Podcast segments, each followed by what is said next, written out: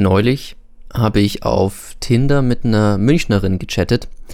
Ähm, nettes Mädel, 23 Jahre alt.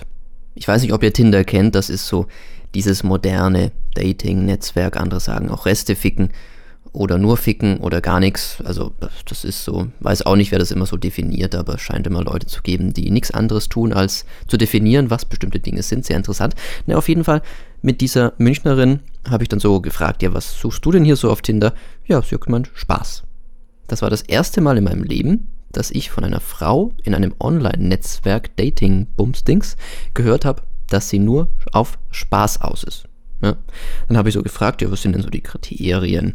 Und meinte ich so, ja, mei, du, ich stehe auf Rollenspiele, mal so Stiefbruder wäre sehr interessant. Und ähm, habe ich gefragt, ja, wo denn so? Ja, sie jetzt am liebsten in der Öffentlichkeit. So Riesenrad, Oktoberfest.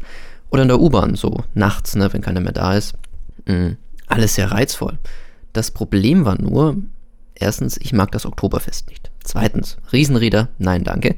Drittens, U-Bahnen, pfui Teufel. Und viertens, München. Also, äh, oh, pff, naja, ich habe es ihr versucht, irgendwie schonend zu erklären, aber naja, dann fand sie halt ihren Stiefbruder langweilig und ja, gut. Hm. Hat sie sich wohl eine neue Rolle gesucht, weiß ich nicht. Tinder ist ja flexibel, wenn man den Definitionen glaubt. Naja, aber ich bin mal gespannt, äh, welche Leute da noch so rumgeistern. Ne?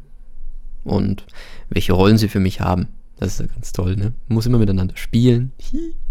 Wie so kleine Kinder. Mein Gott. Ja. Das ist Tinder.